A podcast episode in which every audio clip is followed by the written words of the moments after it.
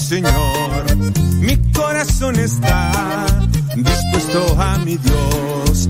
Gloria, gloria a mi Salvador. Gloria, gloria al Hijo de Dios.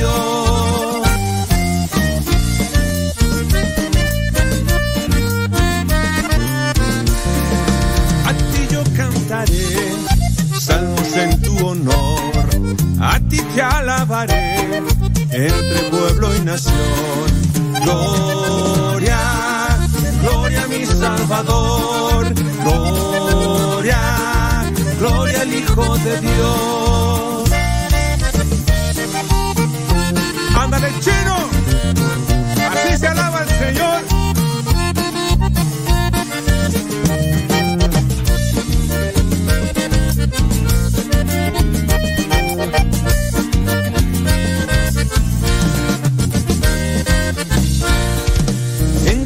Viviré de mi amado Jesús. La victoria obtendré en tu nombre, Señor. Gloria, gloria a mi Salvador. Gloria, gloria al Hijo de Dios.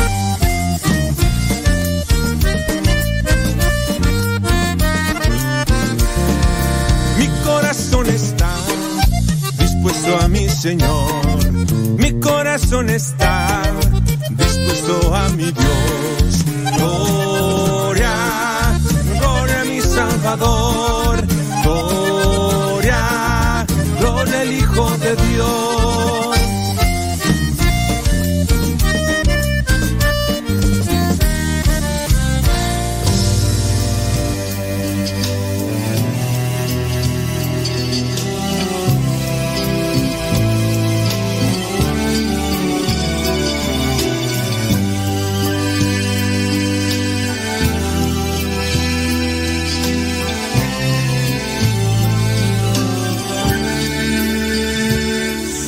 No sé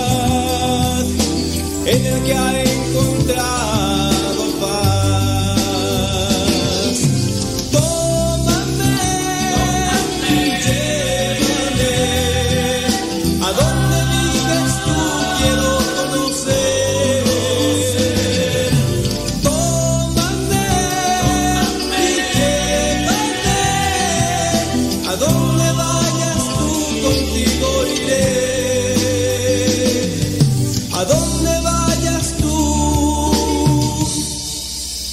contigo iré.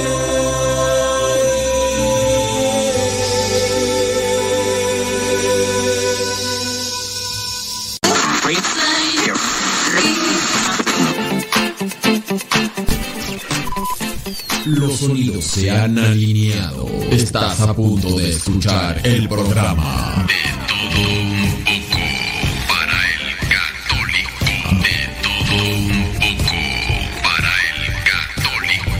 Tu servidor, el padre modesto Lule. Comenzamos.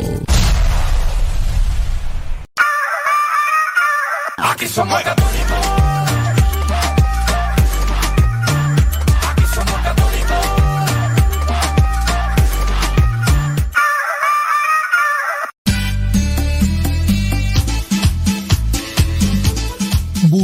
de voz de Radio Cepa al número de California, área 323 247 7104. Habla y deja tu mensaje. Di tu nombre, donde nos escuchas y tu mensaje. Recuerda el número es de California, área 323 247 7104 247 7104 área 323 este número es de California, Estados Unidos. 247-7104, área 323, el buzón de voz de Radio Cepa.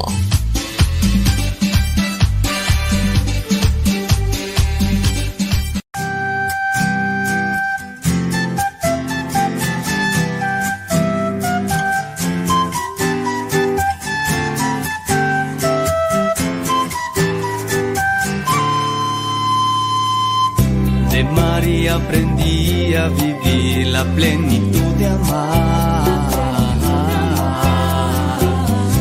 Ella me enseñó a tener temor a Dios, confianza en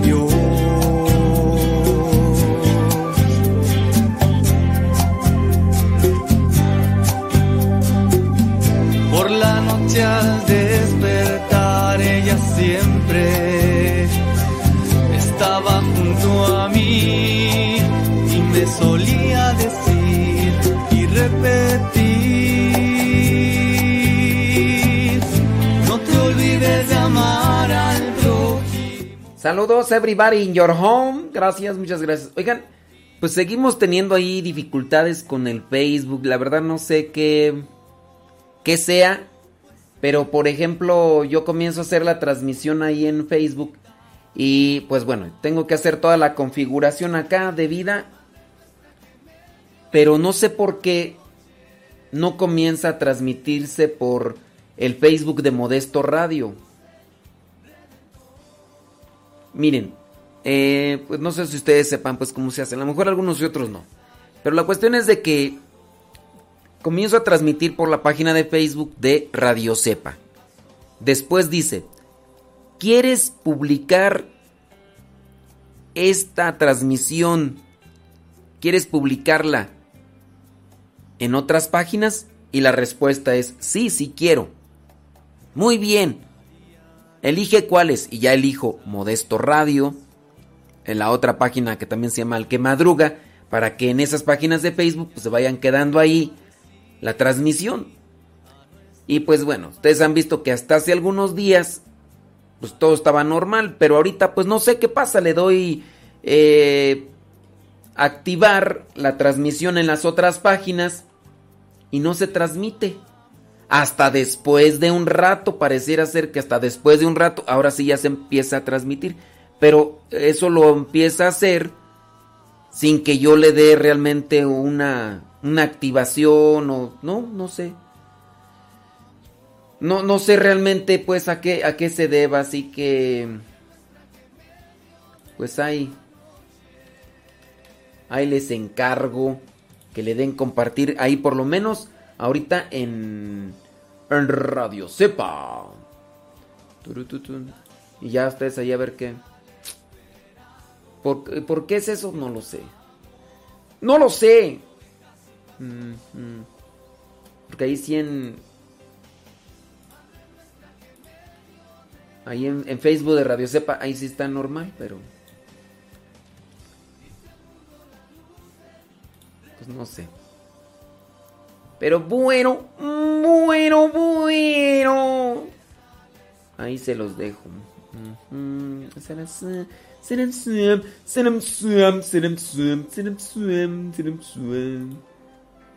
Déjame ver. Lo que voy a hacer es agarrar el URL, que es la dirección de...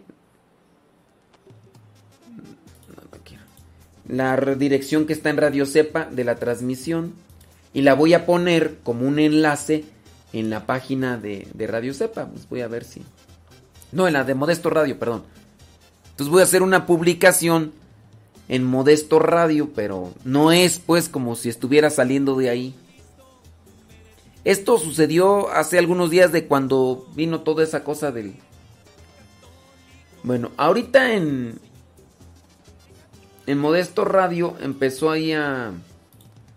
Hice la publicación más bien de la dirección. Y a lo mejor en un rato más va a aparecer ahí el link directo, pero... Bueno, ahí, ahí se los, ahí se los dejo, Valis.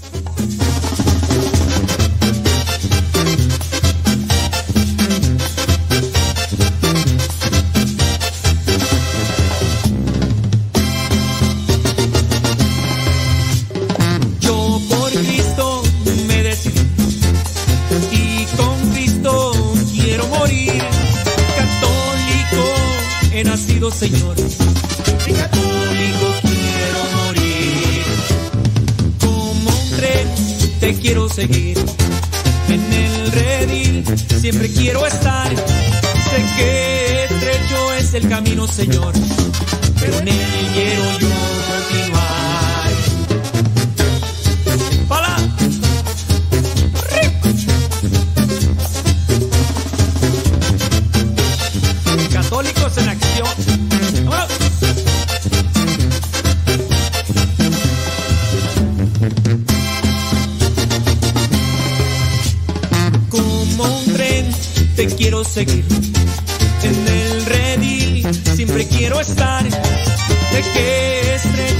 el camino, Señor. Pero en él quiero yo continuar. Como un tren te quiero seguir. En el redil siempre quiero estar. Sé que estrecho es el camino, Señor. Pero en él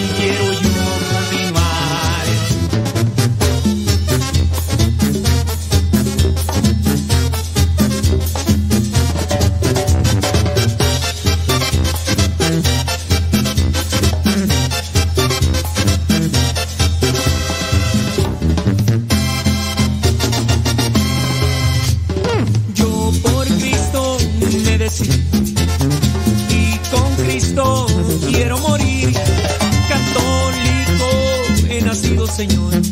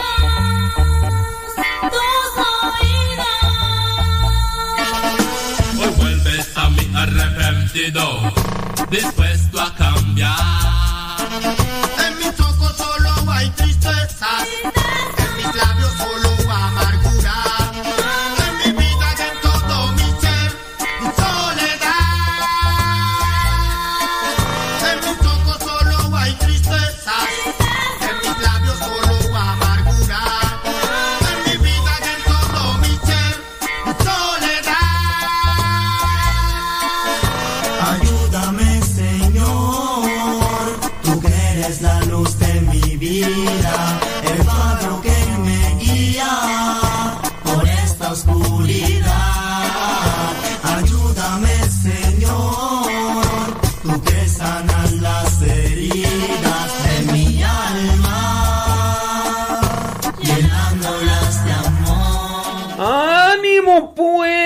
Dios! Aposento de lo alto. Estas cuestiones técnicas creo que ya aquí ya se acomodaron. Déjame checar. Déjamelo checo. Déjamelo checo. A ver, ¿qué hice? ¿Qué hice? No sé.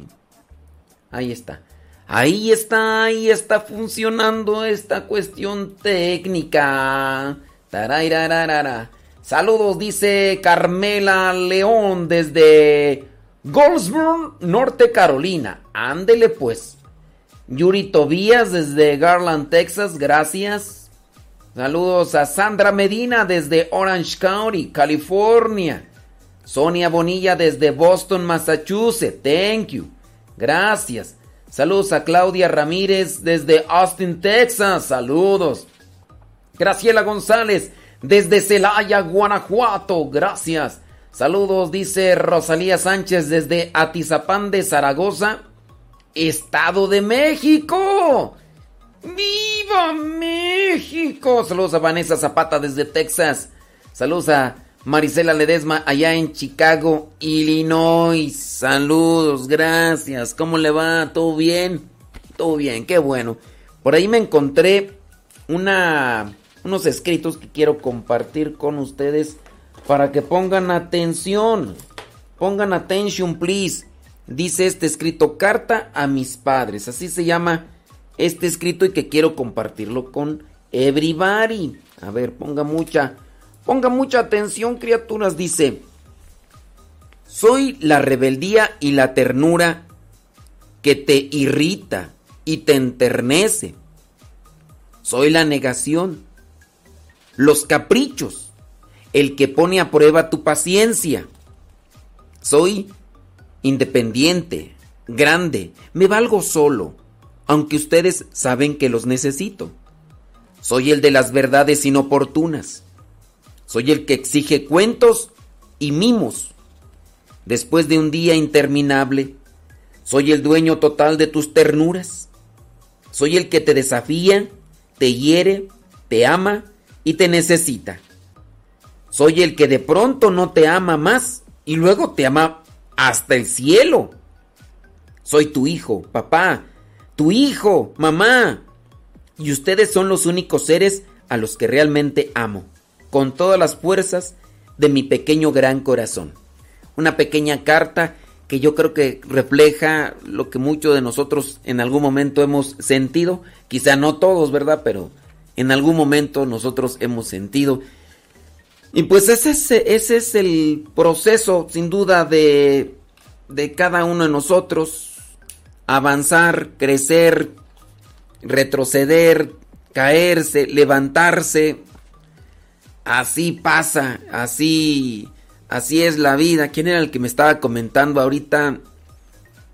Ah, sí, este, me decía la pipilla, mi paisano, eh, allá en, en Estados Unidos, pues eh, recién, recién papá, pues el primerizo, pues dice que ahora pues le tocan las desveladas, pues aunque no quiera, que ya tiene hambre, que ya quiere que lo alcen, que ya quiere, y así vendrá un momento en el que también los chamaquillos pues vendrán a renegar, vendrán a quejarse, ven a- vendrán a decir un montón que ya se van de la casa, que no qué, que ya, ya no te aguanto, que no te soporto, que bli bli bli bli bli bli y, tantas cosas. Pero pues como que son, son procesos, son procesos de, de- de la vida de cada uno de nosotros que pues hemos pasado en algún momento. Ya después, si es que maduramos, si es que maduramos, vendrán otras cosas. Pero si no, tú, mm, ahí sí, ahí sí la cosa se pone más difícil. Déjame ver por acá cómo le hago esta cuestión técnica. A ver, a ver aquí. Zoom, zoom, zoom, zoom, zoom, zoom, es que estoy checando acá. Bueno, a ver si se acomoda. Creo que ya sí. Creo que ya sí la cuestión. Y también a su par me encontré con este otro escrito que dice consejo prácticos para los padres. Ahí les va. Dice que tu autoridad sea flexible, tus mandatos justos y tus argumentos comprensibles. Que tu prohibición se ejerza con cariño. Trata de razonar antes de imponer. Si algo tienes que imponer, que sea sin herir. Y si algo tienes que decir, que sea sin lastimar. Enséñales a caminar para cuando no puedan ir, para cuando no puedan ir llevados de tu mano. Dedícales tiempo, pues el hijo se siente importante y dichoso de que lo tomes en cuenta. Hazlos fuertes, no insensibles. Siémbrales la fe de raíz y enséñales a usarla, porque con ella la tormenta puede convertirse en calma, el fracaso en victoria, los defectos en virtudes. Dale a tu hijo amor todos los días. De niño, sé su protector. De adolescente, sé su maestro. Cuando el hijo fracasa, no tomes el camino de los reproches, sino el de la solución y el aliento. Usa el sentido del humor, que desvanece muchas tormentas, y déjales una libertad con el espacio necesario para que crean que están manejando su vida. Pero en el fondo, sígueles los pasos, entiéndeles, entiéndeles la mirada, ajustales el dinero y ábreles el corazón. Fíjate que esto está muy bonito. O sea, sí ya como que lo había leído, pero como que le puse más atención, quién sabe por qué. Pienso que lo vamos a grabar así para que se haga un podcast así de, de compartirlo. Es, es bonito de esto, así como comparto el Evangelio, que también pueda compartir este tipo de cosas, porque los testimonios, y hay veces que uno ve los testimonios y en realidad a nosotros a veces no nos dicen mucho, pero a los demás sí, se me hace, se me hace bonito. Ay, qué bonito de los bonitos, hombre. Ya después aquí vienen otros. No, ahorita que estaba mirando esto del humor, dice, usa el sentido del humor que desvanece muchas tormentas y déjales una libertad. Estaba mirando por ahí el comentario de un consejero matrimonial que decía que un matrimonio se fortifica más, madura más, crece más y se mantiene estable en la medida que los dos pueden manejar el humor. Cuando se puede manejar el humor entre los dos, las cosas perduran más y se sostienen más. No sé, hacer una pequeña bromita. Claro, hay de bromas a bromas. ¿A quién de ustedes no les, no les han hecho a lo mejor el esposo creyéndose? Puede ser el esposo, ¿verdad? Que es a veces cuando más se da. ¿A cuántos de ustedes no les ha hecho el esposo una broma? Una broma que es pesada y que incluso hasta quedan hasta traumadas las esposas por las bromas que les hacen los esposos. Y pueden decir los esposos, ay, es humor, es humor. Y hay veces que se da en algunos matrimonios donde sí le gusta hacer bromas, pero no le gusta que las hagan. Y es cuando dice uno, no, pues no, ahí no, ¿verdad?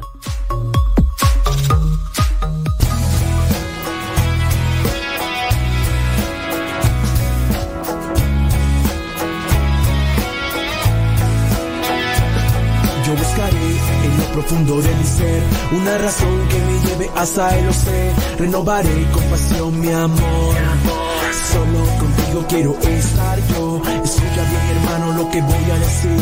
Jesús es grande, Él está junto a ti. Nos dio su amor sin preguntar por qué. Murió por nosotros en la cruz también. Él volverá a nacer y estará en cada corazón que lo deje llegar. Su voz será la fuerza para vivir. Con su espíritu a mi lado voy a seguir. Voy buscando un sueño perdido. Voy buscando un sueño querido. Solo sueño con alcanzar alas de libertad. Voy buscando un sueño perdido. Voy buscando un sueño querido. Solo sueño con alcanzar alas de libertad.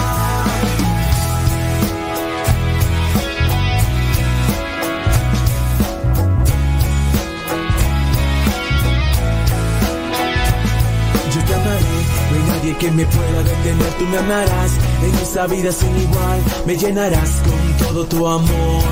Y verás que no hay nadie que te ame más que yo. Tú serás mi sol, tu luz brillará, por siempre en mi interior me guiarás, día a día eres mi alegría, paso a paso en tu palabra descubro que me amas dentro, el volverá a nacer y estará en cada corazón que lo deje llegar. Su voz será la fuerza para vivir. Con su espíritu a mi lado voy a seguir. Voy buscando un sueño perdido. Voy buscando un sueño querido. Solo sueño con alcanzar alas de libertad. Ay, Jesús del huerto. Por acá ya empiezan las confidencias. Dice por acá una señora. Dice que si su esposo le hace una broma, pes- una, una broma pesada, que ni se atreva. Porque le va a pasar, le va a pasar lo mismo que al esposo de Lorena Bobbitt.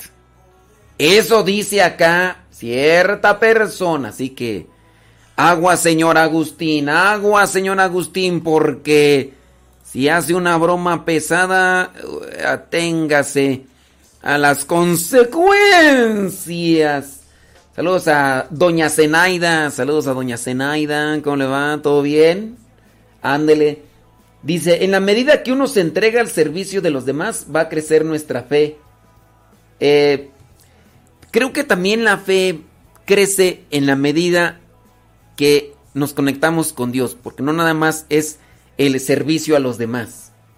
En la medida en que uno se entrega al servicio de los demás va a crecer nuestra fe, no.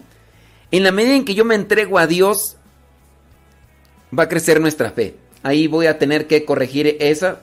Digo corregir desde mi punto de vista. Ustedes analícenlo. Yo agarro de parámetro, agarro de parámetro lo que dice la Madre Teresa de Calcuta. Fíjate lo que dice la Madre Teresa de Calcuta. Dice, del silencio nace la oración. De la oración nace la fe. De la fe nace el amor. Del amor nace la entrega. Y la entrega, de la entrega nace la paz. Ahí yo te lo dejo, Valente Coria. Analízalo. Ya han dado caso, si me dices que estoy equivocado, pues también la Madre Teresa de Calcuta, la santa de los pobres y de los enfermos, eh, está equivocada. Pero tú dices que en la medida en que uno se entrega al servicio a los demás, va a crecer nuestra fe. Yo digo que más bien, en la medida en que uno se entrega al silencio, a la oración, a Dios, crece el amor y en la medida en que crece el amor nace la entrega. Y así uno se entrega al servicio a los demás. No es ponerme al tú por tú ni, ni ser aquí así contreras, pero esa es una cuestión que hay que analizar. ¿Cómo lo ves tú, día? ¿Eh? Ahí te lo dejo. ¿Cómo? Dice, saludos acá escuchando. Gracias, gracias hasta Celaya, Guanajuato. Órale pues, gracias. Este, ¿quién más por acá? Déjame ver comentarios. Eh. Atofa la banda. Salu- sal- saludotes a Tofa la banda. Bueno, pues saludotes a Tofa la banda. Quién sabe quién será, ¿verdad? Pero pues saludotes a Tofa la banda. Ándele pues. Dice Marta, allá en Los Ángeles, California. A veces por esas bromas se pierde uno el respeto en el matrimonio. Ahorita tocando ese tema del, del humor, por eso yo presento el hecho de saber usar el humor, saber usar el humor puede ayudar a, a hacer más fuerte la unión, saber usar el humor. El problema es cuando no hay madurez ni de uno ni del otro y pensar que las bromas, pues hay bro- se puede ser bromista, pero también hay que ser muy sabios para saber cuándo y dónde. Puedo hacer una broma aquí, en la casa, pero esa broma no la puedo hacer estando fuera. O sea, no es sencillo hacer bromas. No es sencillo. Hay que ver el tiempo, hay que ver el lugar y también hay que ver las circunstancias de ánimo que puede tener la otra persona. Muy bromista, muy bromista, muy bromista, pero cuando le hacen una broma no aguanta. Pues ahí también ya hay, hay inmadurez. Saludos a Leito Rojas en la Ciudad de México, dice echándole galleta. Ándele pues.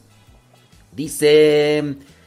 Saludos de Irma, su paisana. Lo escucho en North Hollywood. Saludos, Irma. La paisana. Dice, padre, hablando de hijos, ¿usted a qué edad cree que uno debe de dejar salir a los amigos con los hijos? Dice que, dice que tiene una hija de 14 años y él ya quiere salir con amigos. Yo tengo uno, ah, un hijo de 14 años, ¿verdad? Y él ya quiere salir con sus amigos. Miren, dependiendo a dónde salir, ahí es donde también ustedes necesitan echarle pues colmillo. A ver, quiero salir con mis amigos. ¿A dónde vas a ir? Aquí al parque. Bueno, aquí al parque. No te vayas a ir a otro lado. Aquí al parque. ¿Dónde está el parque? Aquí cruzando la calle. Ahí. Oye, quiero salir con mis amigos. ¿A dónde van a ir? Vamos a ir a un antro. Vamos a ir a un table. da- Ah, Espérate. Espérate. O sea, eso es lo que ustedes también deben de, de calibrar. ¿Qué amigos? ¿Cuál- ¿Quiénes son sus amigos? ¿Son chavos? ¿Buena onda? ¿Pero a dónde van? ¿Cuánto tiempo? Yo no puedo decirte, ¿sabes qué? A los 14 años ya pueden darle rienda suelta. Déjenlos que se vayan a entripar, déjenlos que se vayan. Pues no. ¿Cómo? Pues es cada quien, cada quien tiene que ir analizándolo. Pues, échele coco, es gratis, dicen ahí en mi rancho. Déjame ver por acá, dicen. Saludos desde Jefferson, California. Ándale pues, saludos. Este Rangel. De Rosy Favela, Zaragoza. Ros Favela, Zaragoza. Oye, Ros, tú, tú eres la mamá de eh, Nadia, Nadia, Nadia. No pierdes el tino, porque si lo pierdes, pierdes el camino. Si eres no o no, ya tenía ratito que no miraba tu mensaje, criatura. Saludos de San Fernando, no, desde el Valle de San Fernando allá, California. Ándele pues. Pues sí, es que ustedes ahí con sus hijos tienen que echarle, tienen que echarle coco. Saludos a Dan Guzmán, el chilango allá en, Mil- en Milwaukee, Wisconsin. Ándele pues. Sí, es algo que, que, que se necesita, ¿no? Déjeme ver por acá de qué más. Hay, hay, hay situaciones, hay problemas. Saludos, dice. Desde Bermejillo, Durango. Ándele pues, Marta Morales, muchas gracias. Saludos hasta Bermejillo, Durango. Oye, por acá tenía una situación, a ver si, si llegan otras preguntas, porque tenía acá una situación que iba a tratar, pero ya ni me acuerdo dónde está. Em. ¿Dónde está? Tú ya ni me acuerdo dónde está. Dije, tengo una salida para... No sé si... Ah, ok, ni modo. Es que me mandó un mensaje. Le dije, te voy a responder ahorita. Eh, y le dice, dice, tengo una salida y no sé si puede escuchar. Em, ah, ok, dice que su esposo nos escucha. Y dice que, pues bueno, vamos a ver, pues ya y su esposo. ¡Ay Dios! Está largo el problema, tú. Está largo el problema. Deja ver si alcanzo a, leerlo rápido. Dice, gracias por su programa y su disponibilidad para ayudarnos. Le escribo porque tengo una situación. No vamos a decir los nombres para que no, no tengan ahí pendiente. Dice, le escribo porque tengo una situación y me gustaría su opinión y consejos. Hace unos meses hubo un retiro al cual asistimos cerca de 200 mujeres de diferentes parroquias acá en Estados Unidos. El retiro fue guiado por un sacerdote muy respetable y estricto, encargado de los hispanos en la diócesis de aquí. Él dice las mismas cosas que usted con respecto a la religión y basado en la liturgia. El tema del retiro fue la Santa Misa, y pues el propósito también era avivar el espíritu, ya que por la situación que pasamos vino a hacer que muchas personas activas en la iglesia se apagaran. Vámonos pues. El sacerdote nos dijo que tratáramos de estar activas en nuestra parroquia. y que no llegáramos a imponer nada. De la parroquia que yo iba, íbamos cerca de 10 mujeres de un grupo, entre ellas una coordinadora. El sacerdote que dio el retiro nos dijo que en nuestra parroquia faltaba espiritualidad y que estaba haciendo y que estaban haciendo muchas ventas.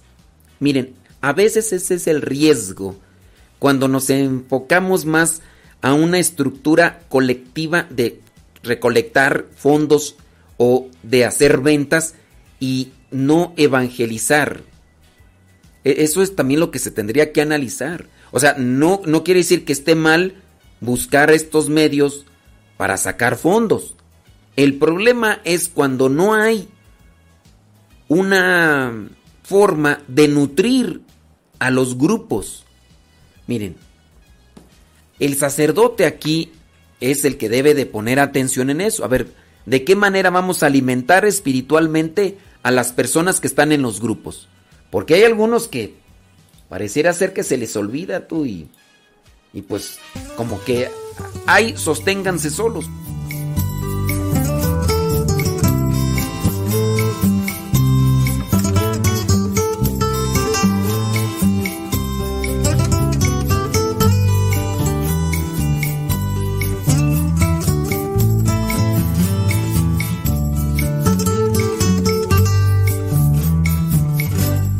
La sangre del Señor es prueba de su amor. Lava mis pecados, sana mis heridas, sangre que derrama su puro corazón. El agua del Señor es prueba de su amor. Purifica mi alma, limpia mis desdichas, agua que derrama su puro corazón. Porque el corazón de Cristo late con misericordia corazón de Cristo tiene sangre y agua viva. Porque el corazón de Cristo es luz en mis tinieblas. Porque el corazón de Cristo es vida eterna.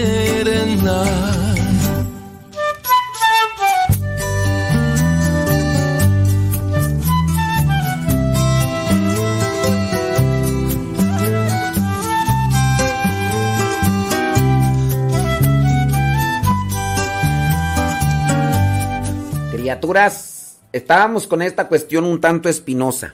Un tanto espinosa.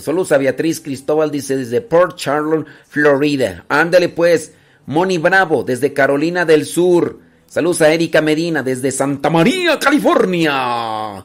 Gracias. Eh, los que nos mandan saludos, thank you very much. Dice, espero que sí les llegó mi... Valente, nada más dime por dónde, Valente, porque si no... Y, ahorita checamos acá. Saludos a Lucy Naila Osorio desde Duarte, California. Saludos, Lucy. Dice, pregunta, ¿los niños también van al purgatorio? Dentro de la doctrina católica se dice que los que no pecan, los que no pecan, no van al purgatorio. Hablando de los niños, dependiendo también de qué niños. Porque hay niños que son conscientes y hay niños que no son conscientes, dependiendo también la edad, la edad, eh, ¿cómo se le puede decir? La edad cognitiva, la edad, eh, la madurez que puedan tener. Hay niños que hacen cosas malas, pero como tal no son conscientes de ello, no podemos decir ellos tienen culpa. Pero habrá niños que ya tienen una madurez y que están haciendo las cosas con maldad, más bien movidos por el odio, por el enojo, pero hay que determinar que son niños, porque hay personas, ¿verdad?, que pueden decirle a sus hijos ya de 40 años, ay padre, ¿podría confesar a mi niño? Y va apareciendo tamaño viejón de 40 años y tú dices, ¿niño? Pues sí, ¿verdad? Entonces, ahí en esa situación. Entonces, este, dentro de lo que vendría a ser, por ejemplo, los niños sin una conciencia clara, por eso no se les hace misa ni rosario. Que ustedes quieran hacérselo, eso es. Pero, por ejemplo, si ustedes vienen con un niño que, con el, sí, pues más bien con un, el cuerpecito de un niño que murió, ponle tú a los, eh, al, al año, no se le hace misa. Ah, es que yo quiero que le haga misa. Muy bien, le vamos a hacer misa, pero no va a ser para el niño. Va a ser para los papás, para que reciban de Dios fortaleza y puedan afrontar. Entonces, en base en esa situación. Entonces, hay que analizar muy bien sobre la cuestión de los niños. ¿A quién le llaman niño, verdad? Bueno, ahí está rápidamente esa respuesta para la persona que está ahí preguntando. Qué bueno. Sí, porque sí, hay señoras que de por sí los chiquillos están todos apañalados y luego ya todos viejos, viejos peludos y, ay, mi niño, mi niño, pues por eso no madura, pues por los tienen ahí. Bueno, ya déjenme. Voy a seguir acá con esta cuestión que nos estaban eh, compartiendo. Dice de, pues, eh, que el, el sacerdote que estaba dándoles el retiro a estas personas, pues les dijo que la mayoría no tenían espiritualidad, que porque se estaban haciendo muchas ventas en el grupo. Dice, y a todas nos mandó en grupos de nuestras parroquias para hablar y ponernos de acuerdo en cómo ayudar a mejorar la situación. Mira, aquí estamos hablando de Estados Unidos. En Estados Unidos se manejan ciertas cosas, ¿verdad? De economía que, pues bueno, ahí ya está más difícil poder dar una, un comentario sobre eso porque desconozco mucha eh, de lo que hay de trasfondo, dice. Llegamos a un acuerdo en nuestro grupo de las que fuimos al retiro que teníamos que hablar con el párroco para expresar nuestras inquietudes sobre que hay demasiadas ventas, kermeses. Dice casi cada ocho días afuera del templo rifas y ventas de comida. De por sí el templo establece, no, es de, de por sí el templo estable está una cocina de venta siempre. El templo viene siendo un salón. Y en una ocasión el grupo juvenil hizo un baile con música del mundo y luces apagadas en donde siempre se celebra la Eucaristía y se, y se expone el Santísimo. Ahí sí ya no, ¿eh? Ahí sí ya no, la cosa sí ya no, no, no está bien tú, porque ¿te imaginas? O sea, en el mismo, en la misma, las se celebra en un salón y ahí es un salón, ¿cómo le llaman tú? Eh, un salón comunitario, un salón eh, de eventos sociales. O sea, pues no. Eso sí ya no está bien, ¿eh? De por sí el templo dice, eh, el templo viene siendo un salón, dice, con música secular, dice, y se pone, hace poco llevaron caballos para exhibirlos. Santo Dios, pues ¿qué está pasando ahí, oye? Dice, hace poquito llevaron caballos para exhibirlos y con personas montándolos. Entre ellos una muchacha con un pantalón bien apretado, padre. Y música de jaripeo. Todo eso estuvo afuera del templo. Mientras la gente entraba a misa. Como eso ya está... Dice por acá que es un salón de usos múltiples. Pues ya casi. Dice, también las mujeres se visten muy inadecuadamente, incluyendo las ministras extraordinarias de la comunión, con pantalones bien pegados. Todo eso, entre otras cosas, le expresamos al párroco en una cita que nos dio en privado, nada más con seis de las que fuimos al retiro. Su respuesta no fue lo que pensábamos que iba a decir, ya que en respecto a lo de la vestimenta dijo que la tentación estaba en cada quien. No, no, no, no, pues ¿cómo? ¿Cómo que la tentación estaba en cada quien? Entonces, ¿qué rato van a ir ahí en bikini? Y no se preocupen, ya para que se acostumbren a verlas aquí en bikini. En bikini aquí en la misa, acabo la tentación estaba. No. Además, e- e- es, es por la... Ciertamente las tentaciones se generan en la mente. Pero hablando de respeto, hablando de lo que es una... de- del pudor, de la pulcritud. Entonces ahora resulta que ya entonces las formas de vestir están más bien en la mente y ya... No, pues no. No, pues, ¿cómo? Ahí yo pienso que ya no está bien. Ustedes, ustedes qué piensan. Yo pienso que ahí ya está el cura mal. Que ya no. Miren, ya desde el hecho mismo de que permite que un salón de usos múltiples, donde se celebra la misa y todo, y que se estén enfocando más en la vendimia que en la espiritualidad. Entonces ahí sí yo pienso que ya la cosa ya no está bien. Dice entonces, dice, también expresamos, dice, iba a haber tentación, dice, dijo que la tentación estaba en cada quien y que a donde fuera iba a haber tentación. O sea, a donde quiera que vayas va a haber tentación, eso lo sé. Pero lo cierto es que, pues, si el niño es chillón y lo pellizcas, pues, óyeme, vas a concentrarte. Entonces al rato, pues, ¿qué? Van a poner ahí fotos de mujeres ahí, como, como en- entonces, ¿qué? Una cantina. Ay, no. Lo que es una decoración, lo que son las cosas, crean un ambiente. Y esas cosas, pues al crear un ambiente, también generan un sentimiento. Ahora resulta que entonces voy a poder hacer oración e- e- en un table dance porque la cuestión está dentro. No importa que anden ahí esas mujeres allá haciendo sus desfiguros. Ahí. Entonces, ¿eso quiere, eso da a entender? Yo digo que está mal. Yo digo que este cura está mal y pues... Dice, bueno, dice, mm, también le expresamos eh, que no se le estaba dando el respeto debido a la Eucaristía, ya que a veces se les cae de la mano al darla y no examinan y no se examina a ver si hay partículas en el suelo.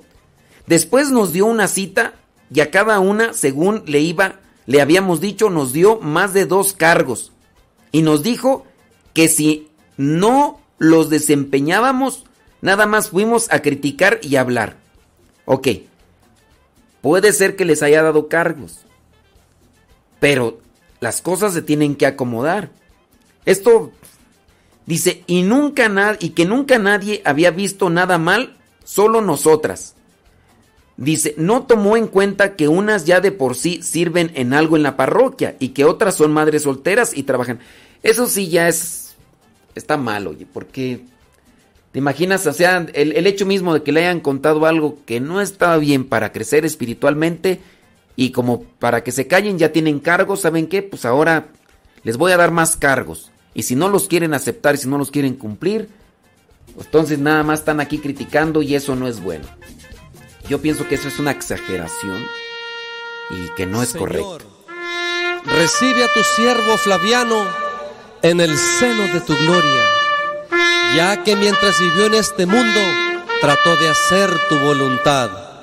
Cuando yo muera no digan que murió un santo, digan más bien que el que murió fue un testarudo. Así dijiste con la Biblia en la mano. Vamos muchachos, griten, no se queden mudos.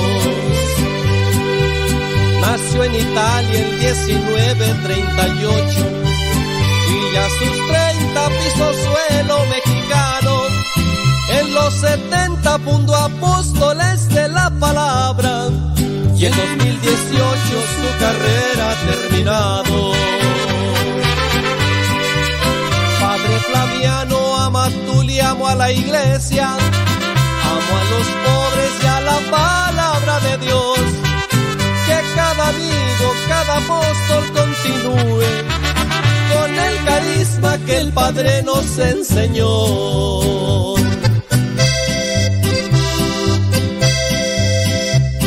Herido, cansado y agotado, quisiera llegar el último día en tu presencia, oh mi Dios, como un soldado valiente en el fragor de la batalla.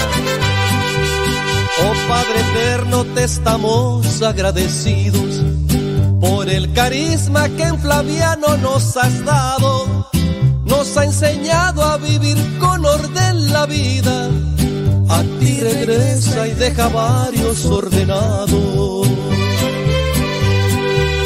Tu cuerpo inerte siguió siendo misionero hasta el final con sus guaraches en los pies. Salió de México. Pues acá seguimos. Oigan, pues yo sí veo mal esta situación. Yo considero que no es correcta. No es correcta. ¿Cómo es eso? Pues, o sea, yo voy a expresar que, algo no, no está bien. Y entonces el sacerdote, para quererme amarrar las manos, me da más cargos de los que ya de por sí tenemos. Ah, si no los aceptamos, entonces mejor no vengan a criticar. Esas no son las formas, pienso yo, de solucionar una cuestión que, que se debe de cuidar. O menos que ustedes digan, pues, que, que yo estoy mal, pero... Dice... Y que no, como nadie más se lo había expresado, pues que solamente entonces ellas están mal. Dice... Dice, nos encargamos, dice en la casa, también tenemos eh, eh, que encargarnos de nuestros hijos, claro. Y esposo, dice, yo le dije, ok, yo hago lo que usted me dice. ¿Y quién me cuida a los niños? Y le hace la comida a mi esposo. ¿Usted qué opina, padre? ¿Nosotras hicimos mal en expresarle eso al párroco? No, no hicieron mal. Hicieron muy bien. Si ustedes me preguntan a mí, yo les doy mi opinión. Ustedes hicieron muy bien en decirle todas estas cosas al párroco. Ahora pónganse a orar mucho por el párroco. Miren, una cosa puede darse en el templo con respecto a las ventas que se dan, pero las ventas deben de tener un objetivo. Y los objetivos se tienen que mostrar a la gente para que la misma gente apoye, pero ya hacer la iglesia un lugar de ventas permanente y no ver que hay cambios, pues yo ya no te quisiera preguntar más, pero a mí hasta me hace sospechar que en este templo, en esta parroquia, es de los lugares donde los sábados se celebran misa casi cada media hora. Yo así hasta me atrevo a pensar que así como me estás describiendo la situación, hasta me hace pensar que es de esos templos donde tienen misa cada media hora, los sábados, y entre semana y los domingos. Y no importa, ¿por qué? Porque es más entrada de dinero. Y aquí, discúlpenme, pero yo pienso que el sacerdote se está enfocando más en lo material. Y eso, eso no es de Dios. Eso no es de Dios. Dice, ay, disculpe la molestia, padre, muchas gracias. Espero su respuesta cuando pueda. Dice, muy bien, bueno. Pues ya dije la respuesta, criatura. A ver si la escuchas. Y ya si no, pues la escucha tu esposo. Y hay que te la platique. Pero no. Eh, no considero, con base a lo que tú nos preguntas, no considero que hayan hecho mal ustedes. Miren, hay que, dentro de lo que es el, camino del, del cristiano, debemos de enfocarnos en lo de adentro. Y sí, hay cosas externas, que hay que construir esto, lo otro, porque se necesita, ¿no? Los saloncitos, necesitamos unos saloncitos. ¿Para qué? Para reunirnos, re- resguardarnos de una intemperie, del sol, de la lluvia, del viento. Entonces necesitamos estos saloncitos. Ah, ok, muy bien. Ahí están los saloncitos. Se les invita a los cursos. En la medida en que se evangelice a la gente, la gente se puede comprometer. Ahora, y hay gente comprometida con cierto tipo de apostolados, con cierto tipo de actividades. Si tú quieres, hasta para el ofrecer comida.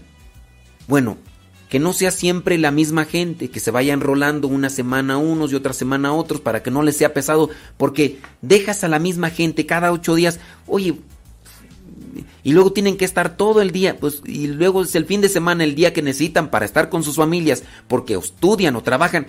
Entonces, ¿a qué horas? Acuérdense que la misión principal de los matrimonios, pues, es la iglesia doméstica, en este caso sus, sus matrimonios, sus esposos, pero de repente quieren amagar a la pobre gente a que esté prácticamente metida en la iglesia en diferentes actividades todo el tiempo. Y como dice esta señora, ¿a qué horas le va a dar de comer a los hijos? ¿A qué horas le va a dar de comer al esposo? ¿A qué horas va a cuidarlos? Porque el párroco, para que ya no anden criticando, mejor que se vengan a servir aquí y les voy a dar esto y esto, usted va a ser encargada de esto y esto y esto y lo otro. No, no, no son maneras. Y, y más, si están encargadas, deberían también de exigirle al párroco alimentación espiritual, aparte de la misa.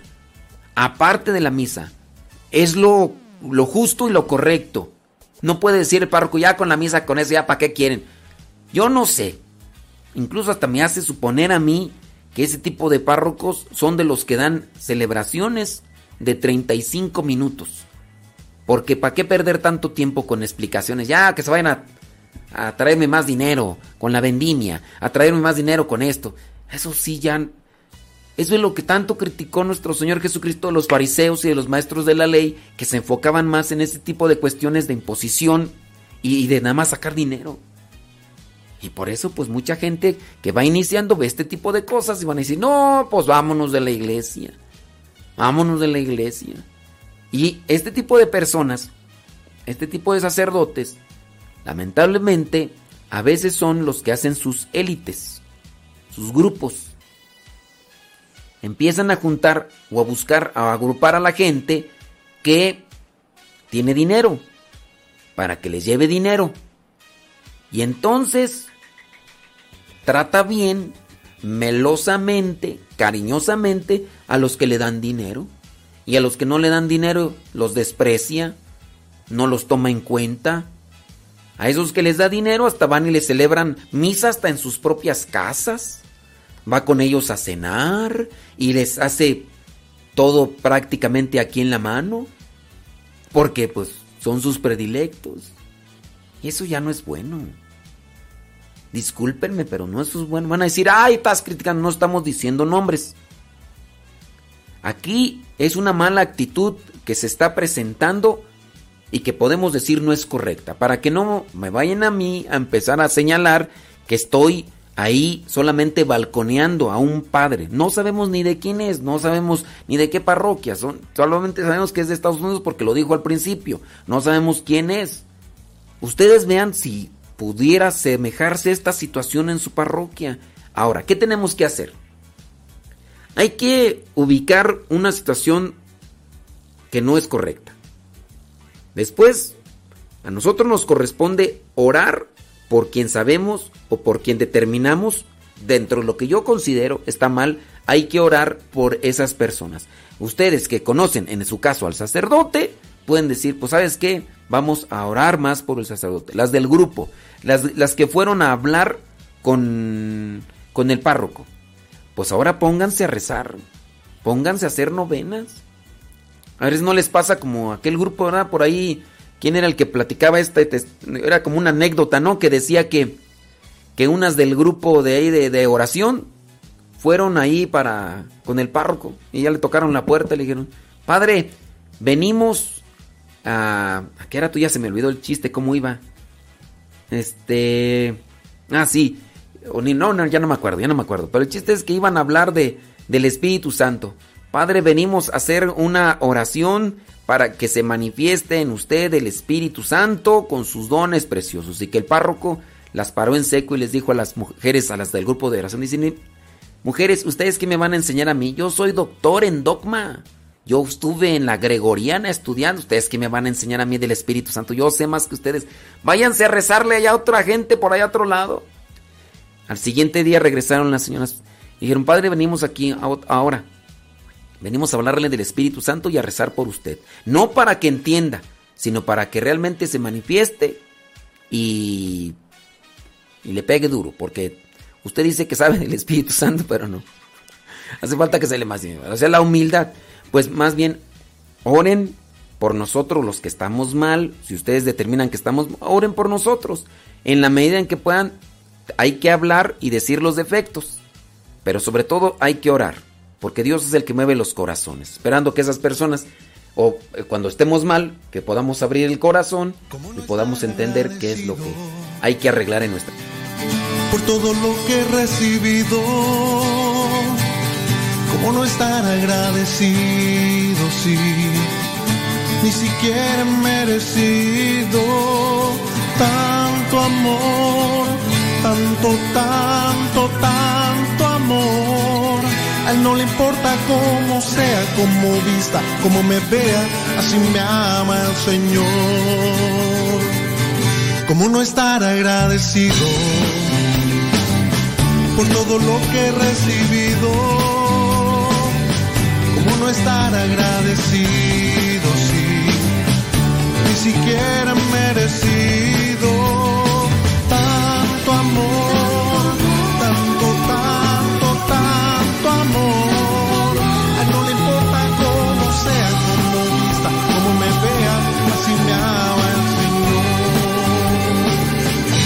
mis esfuerzos se han rendido.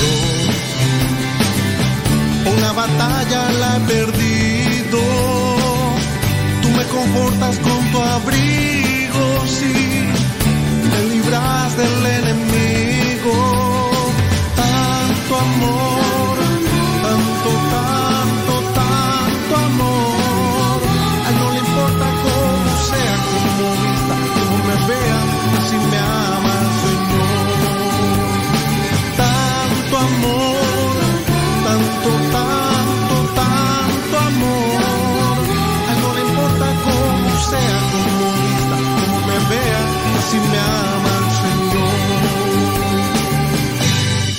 3, 4.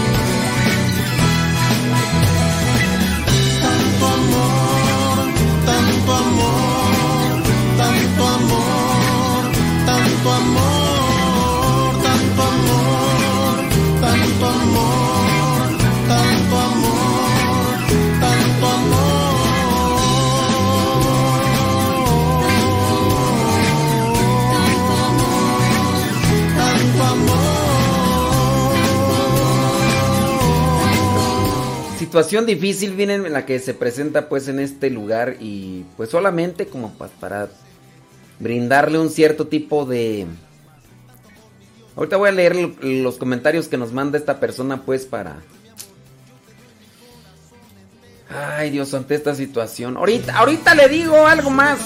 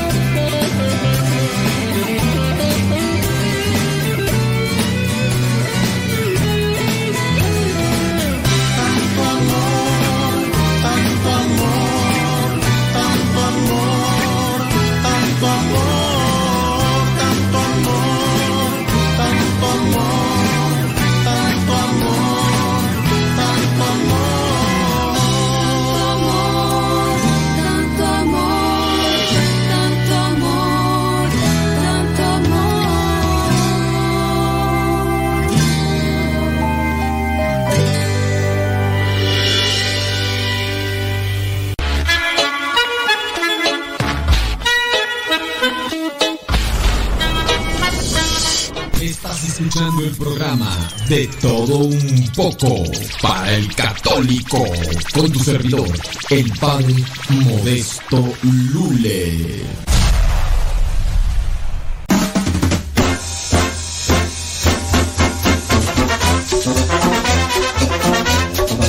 Saludos a Cecilia, que está haciendo la tarea, dice Julio Karen, allá en Nuevo León.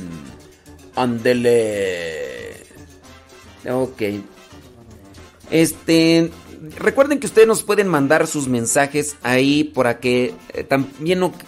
Porque a lo mejor a veces es el temor, ¿no? De mandar comentarios o mandar mensajes a través del chat ahí de Facebook o de YouTube y van a decir, ay, no, luego van a después y me van a ir allá con el chisme, porque todo se puede hacer, ¿no? Entonces mándenlo, así yo lo veo acá solamente arroba cabina Radio Cepa por Telegram.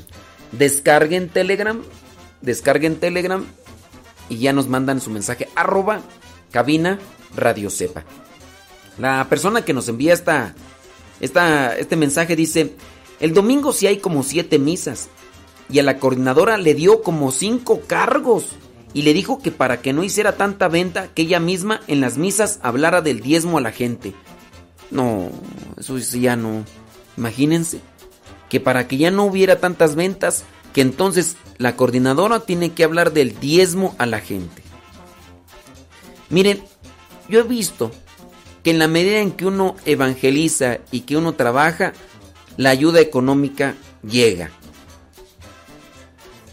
Si, si se trabaja y se evangeliza, pero acá se están preocupando más por buscar dinero que por evangelizar. Yo sí considero que, que está mal el asunto.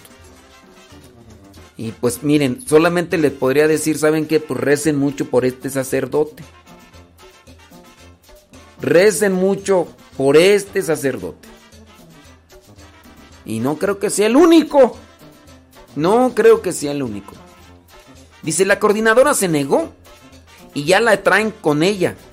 También el vicario la trae entre ojos porque siempre la contradice. En una reunión de nuestro ministerio, el vicario nos habló de la sexualidad y nos dijo que la masturbación estaba bien. Ave María Purísima. Eso dijo el sacerdote. ¡Ay! Les dijo el sacerdote que la masturbación estaba bien, que era de las cosas que no eran ni blanco ni negro, sino gris. No, pues sí. No, pues con mayor razón. Con mayor razón deben de rezar por estos curas. Y antes de las misas, manda decir a la gente que no duren tanto en la confesión, que rápido. Que digan solamente maté, robé y ya. Y ya que no pidan consejo ni nada. O sea, chequine. O, e- eso de, de estar enfocándose en la pura pedidera de dinero y en la pura venta y negocios. Y, ahora, miren, si el sacerdote se enfocara en estar confesando uno y otro celebrando misa, darían una atención espiritual y una ayuda espiritual a la gente que les llevaría incluso a ellos mismos a ser más generosos. No, pues no. E- En el, en el trabajo, en el esfuerzo, Dios recompensa a quien lo hace de esa manera, sacrificada. No, pues no, no, pero fíjate, ya lo que desde lo que dice el vicario, el sacerdote que es vicario en esa parroquia, que la masturbación dice este vicario que no es pecado, dice ese vicario, sacerdote. No, mija. O sea, ahí sí ya ya eh, la, la situación está mal, ¿eh? Dice, fíjese que esta situación no nos deja ni dormir. No, miren. Yo no sé, en dado caso que ustedes se sientan así presionados, yo te diría que mejor pónganse a rezar y para que no se perjudiquen ustedes en el alma, dense un espacio. Váyanse mejor a otra iglesia, otra parroquia, esperando que no sea igual, ¿verdad? No vaya a ser peor. Pero tienen que darse también ese espacio ustedes. Porque al seguir estando con ese tipo de actitudes, y más ustedes que están al frente, van a salir más perjudicados. Si ya, si ya no pueden dormir por la situación tensa y presionada que tienen, no solamente por lo que han dicho, sino por lo que les están haciendo a ustedes, yo les diría, tómense un espacio y cambien de parroquia, esperando pues que en las otras parroquias no sean iguales y que los curas no vayan de chismosos para decir, oye, ya me di cuenta que fulanita de tal con su esposo están yendo a tu parroquia, mira, hazles esto y esto y esto, porque mira, son estos unos hijos de... Esperando que eso no vaya a suceder, porque sí se puede dar, sí se puede dar. Dice que sí hay confesiones durante la misa, pero que al paz, paz, al pan, pan y al vino, vino, que no se tarden tanto. No hay consejos, aquí no hay, ya diga esto el otro. No, pues no. Dice, sí, padre, dijo que los doctores lo recomiendan. ¡Vámonos! ¿Cómo? Que dice que el sacerdote vicario dijo que los doctores recomiendan la masturbación. ¡Vámonos! No, pues dile que también los doctores, hay algunos que recomiendan el aborto Y dile que también hay algunos doctores que recomiendan la eutanasia. Pero no porque estos doctores vengan a recomendar el aborto y la eutanasia quiere decir que es lo correcto en el cristianismo. Pues este tipo de sacerdote, pues discúlpenme, pues yo no sé qué, dónde estudió o qué. Pero miren, a veces de este tipo de cosas las dicen como una forma de autocomplacencia o de justificación. Lamentablemente. Lame- eso están enseñando el cobre. Están enseñando el cobre.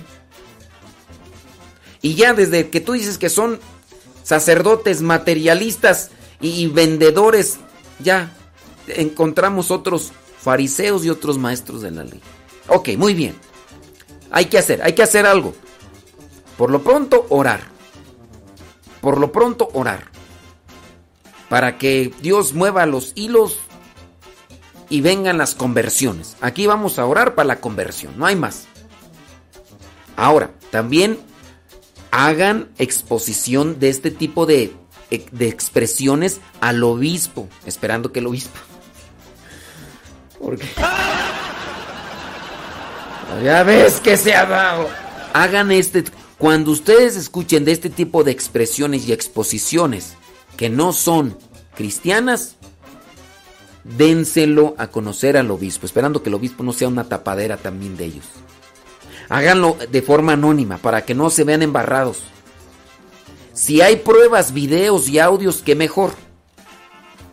Qué mejor, hay que hacerlo. Es que en, en base a nuestra postura de profetas, porque somos configurados como profetas desde el bautismo, háganselo saber al obispo, criaturas, porque si no, no, pues imagínate, uno se calla, no, pues ya es que es el padre, hay que callarse. No, háganselo saber al obispo. Esperando que el obispo no vaya a ser igual, ¿verdad?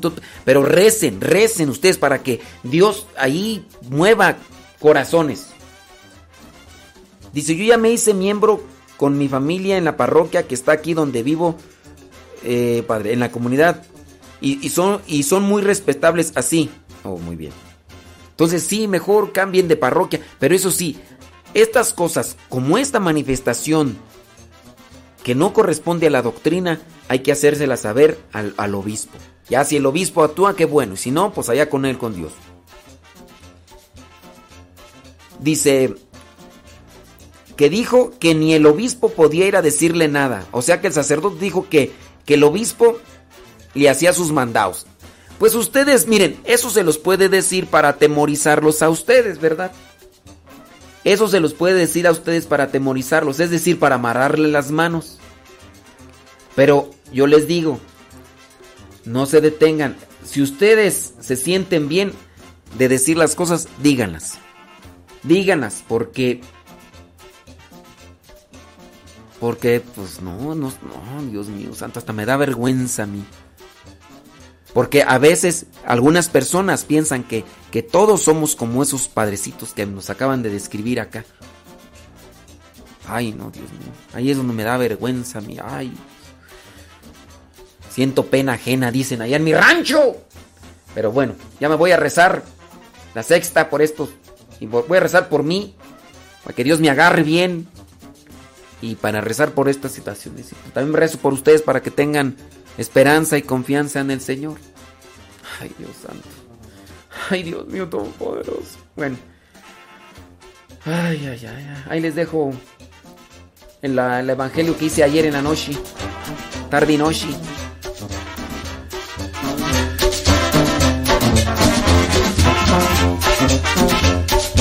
Échale mariachi loco.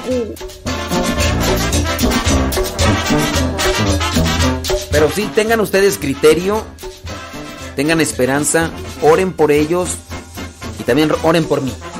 Y hay que todos agarrados de la mano de Dios. Agarrados de la mano de Dios para adelante caminando.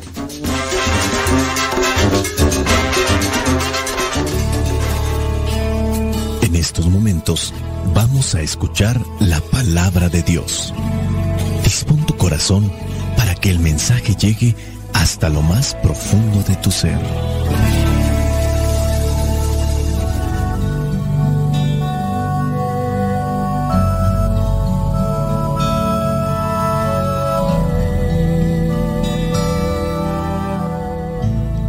El Evangelio que la iglesia nos presenta para el día de hoy corresponde a Lucas capítulo 13, versículos del 22 al 30. Dice así, En su camino a Jerusalén, Jesús enseñaba en los pueblos y aldeas por donde pasaba. Uno le preguntó, Señor, ¿son pocos los que se salvan? Y él contestó, procuren entrar por la puerta angosta, porque les digo que muchos querrán entrar y no podrán. Después que el dueño de la casa se levante y cierre la puerta, ustedes, los que están afuera, llamarán y dirán, Señor, ábrenos. Pero él les contestará, no sé de dónde son ustedes.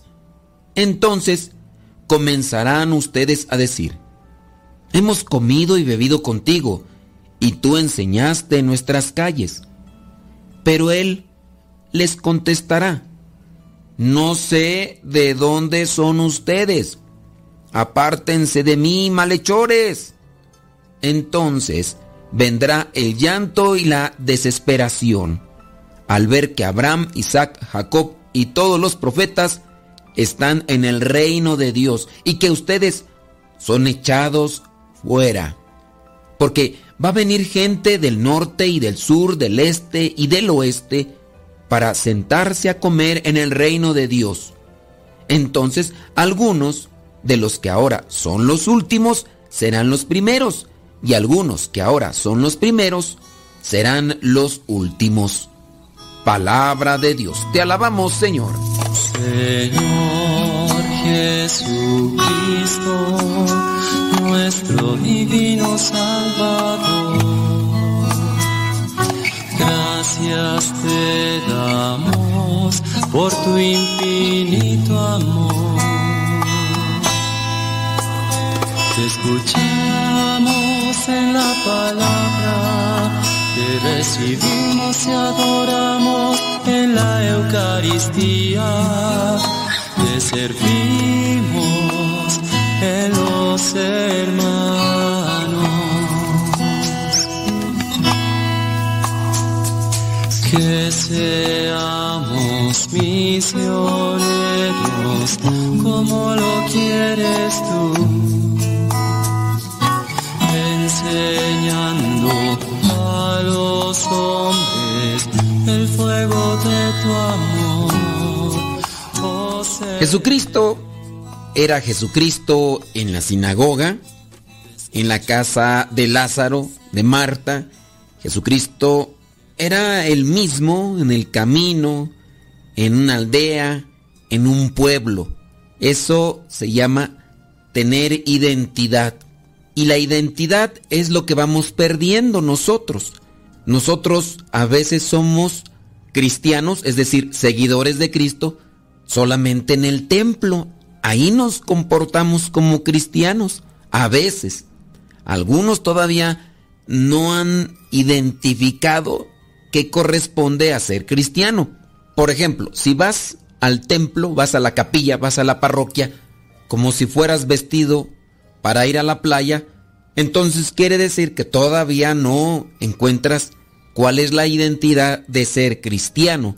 Según los psicólogos, todos en la adolescencia estamos buscando una identidad y en la adolescencia nos enfocamos en los artistas, en los que cantan, salen en películas, también en los deportistas, porque también de ahí se puede tomar una referencia. Y si no tenemos este tipo de parámetros, puede ser que nosotros querramos ser ya sea como el papá o un tío o un primo, porque esa es la búsqueda natural de cada uno de nosotros.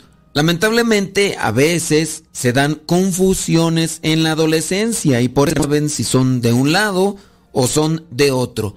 Haciendo un salto a las cuestiones espirituales, saber quién soy, qué sigo, qué es lo mejor para mi vida. Debo tener una identidad y no solamente debo de comportarme como cristiano cuando estoy en el templo o cuando me dedico a hacer mis oraciones. Cristiano aquí y en China cristiano porque soy seguidor de Cristo dentro del templo, dentro de la capilla, dentro de la parroquia, pero también en la calle cuando estoy viajando e incluso en la comida. Hay que ser cristianos, tener identidad en todo. Jesús en el Evangelio del día de hoy dice que en su camino a Jerusalén enseñaba en los pueblos, en las aldeas, por donde pasaba. Nosotros al vivir el mensaje de Cristo también estamos enseñando, directa o indirectamente.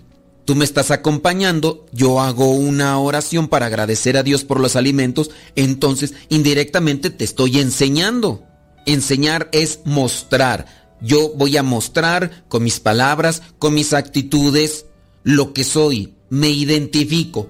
Regularmente me preguntan la opinión de algunos sacerdotes que de manera pública, ya sea en audios o en videos, dicen palabras altisonantes. Se justifican diciendo que eso lo hacen para tener o atraer la atención de las personas y hacer que se les quede el mensaje. Los videos de ciertos sacerdotes pronunciando palabras altisonantes son muy visitados. Yo no sé si es por la curiosidad de ver las palabras que utilizan o porque estén siguiendo su mensaje. Hay personas que dicen que no están de acuerdo, pero pareciera ser que por las visualizaciones que tienen esos videos, pareciera ser que hay muchas que sí están de acuerdo. Y muchas veces han preguntado mi opinión sobre estos aspectos. Ningún cristiano debe de decir malas palabras. No porque sea sacerdote no tiene que decirlas, no porque sea un diácono o un religioso no tiene que decirlas. Ningún cristiano tiene que decir o se debe apegar a decir palabras altisonantes. No es correcto, no es propio y quien lo haga no tiene identidad cristiana. Dice la carta a los Efesios capítulo 5 versículos del 3 al 4. Dice San Pablo, ustedes deben portarse como corresponde al pueblo santo. Es decir, debo de tener ya una identidad, pertenezco al pueblo santo, pues, me debo de comportar como tal. Y dice ahí mismo en ese pasaje, ni siquiera hablen de la inmoralidad sexual ni de ninguna otra clase de impureza o de avaricia. No digan indecencias, ni tonterías, ni vulgaridades, porque estas cosas no convienen. Más bien, alaben a Dios. Repito la cita bíblica por si quieres tener un fundamento. Efesios 5, del 3 al 4. Dice en la carta a los colosenses, capítulo 4, versículo 6, su conversación debe ser siempre agradable y de buen gusto, y deben saber también cómo contestar a cada uno. Efesios 4:29. No digan malas palabras, sino solo palabras buenas que edifiquen la comunidad y traigan beneficios a quienes las escuchen. No digan malas palabras, sino solo palabras buenas que edifiquen a la comunidad. Efesios 4:29. Y ya solamente para rematar podríamos buscar Mateo capítulo 12 versículos del 36 al 37 donde dice Jesús, y yo les digo que en el día del juicio todos tendrán que dar cuenta de cualquier palabra inútil que hayan pronunciado, pues por tus propias palabras serás juzgado y declarado inocente o culpable. Entonces también se nos va a juzgar por las palabras que decimos. Debemos pues buscar tener identidad y que, así como Jesús se comportaba, como lo que es hijo de Dios en el camino, en la aldea, en el pueblo. Así seamos también nosotros. En el Evangelio del día de hoy dice que se acercó uno a preguntarle, ¿son pocos los que se salvan? Y Jesús le contesta, procuren entrar por la puerta angosta, porque les digo que muchos querrán entrar y no podrán. Entrar por la puerta angosta es hablar de entrar por aquella puerta que es más difícil de pasar, por aquella puerta que es más complicada. Si nosotros ya nos hemos acostumbrado, por ejemplo, a decir malas palabras, pues hay que tratar de esforzarnos para no irnos por la puerta ancha, por lo cómodo, por lo fácil. La comodidad es más atrayente porque los frutos de la comodidad o del pecado son más inmediatos. Por eso es atrayente el pecado, porque sus frutos son más inmediatos que en el caso del sacrificio, que en el caso de la mortificación, que en el caso de la abstinencia, hablando de aquello de abstenerme de algo. Retomo el término de las malas palabras porque es algo que a lo mejor estamos acostumbrados y quererlo eliminar de nuestra vida es un tanto difícil. Puedo decir a título personal que yo no he estado acostumbrado a decir malas palabras y no me ha costado omitirlas, porque en mi familia me criaron con esa postura de no decir malas palabras, pero sí conozco de personas que han crecido en ambientes familiares donde la mala palabra es el pan nuestro de cada día. Y viene ahí el momento del sacrificio, de la mortificación. Hay que esforzarnos por escoger la puerta angosta. El sacrificio, la mortificación traen sus frutos y el sabor de los frutos del sacrificio, de la penitencia, de la mortificación son mejores que los del pecado. De hecho, su sabor agradable es más duradero. En el caso de los frutos del pecado, son más inmediatos, pero también son más efímeros. Duran muy poco. Y porque duran muy poco, la persona buscará en otras circunstancias de pecado más frutos para poder satisfacer su gusto, su ego. Pero ya cuando una persona está cosechando los frutos del sacrificio, de la abstinencia, de la mortificación, sabrá que el sabor es más prolongado y que su presencia en nosotros es más sublime, difícil de explicar, difícil de dar a conocer, solamente lo sabe quien lo ha experimentado en carne propia. Jesucristo presenta una parábola para este hombre que pregunta, ¿son pocos los que se salvan? Y Jesús le dice, después que el dueño de la casa se levante y cierre la puerta, ustedes, los que están afuera, llamarán y dirán, Señor, ábrenos. Pero él les contestará, no sé de dónde son ustedes. ¿De dónde son ustedes? No tienen identidad. Estaban aquí, estaban allá, estaban más allá. Hay expresiones como por ejemplo, ustedes están con la playera bien puesta, es decir, tienen identidad, saben hacia dónde se están dirigiendo. Estos que no han podido entrar al banquete van a decir, hemos comido, hemos bebido contigo y tú enseñaste en nuestras calles. Pero el dueño de la casa les responderá, no sé de dónde son ustedes, apártense de mí, malhechores. Y así, a veces conocemos a personas que se juntan con nosotros cuando hay comida y bebida. Así muchos cristianos católicos que solamente se acercan al templo, a la parroquia, a la capilla cuando hay fiesta. Para eso sí están ahí prontos, pero no tienen identidad. Para donde haya comida y fiesta, ahí van a estar presentes. Eso es querer siempre encontrar o buscar la puerta ancha, cómoda, holgada. Pero para entrar al reino de los cielos, necesitamos entrar por esa puerta angosta. El sacrificio, la mortificación, deben ser los compañeros de todo cristiano. Pues pidámosle al Espíritu Santo que nos ilumine y poder hacer una buena elección dentro de nuestras acciones, de nuestras palabras y que con eso logremos tener esa identidad de hijos de Dios en cualquier parte que nos encontremos. Aunque yo caiga, tú me levantas. Aunque me pierda, Cuando estoy solo, siento que me acompañas. Tú eres mi pastor, mi Dios, mi todo. Aunque hay dolores, tú me confortas.